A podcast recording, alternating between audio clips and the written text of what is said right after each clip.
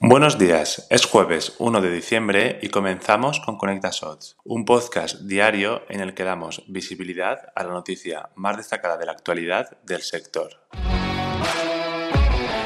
Durante los últimos meses, muchas páginas web han notado un notable descenso del tráfico. Fue en octubre cuando Google actualizó su algoritmo y decidió castigar a todos aquellos sitios web que estaban usando sistemas de inteligencia artificial para redactar sus artículos. Se da, en este caso, un curioso paradigma, con Google, por un lado, evolucionando cada vez más sus sistemas de inteligencia artificial, al mismo tiempo que busca identificar los límites de los mismos para castigar a aquellas páginas web que se sirven de la evolución tecnológica para nutrir el contenido de sus blogs.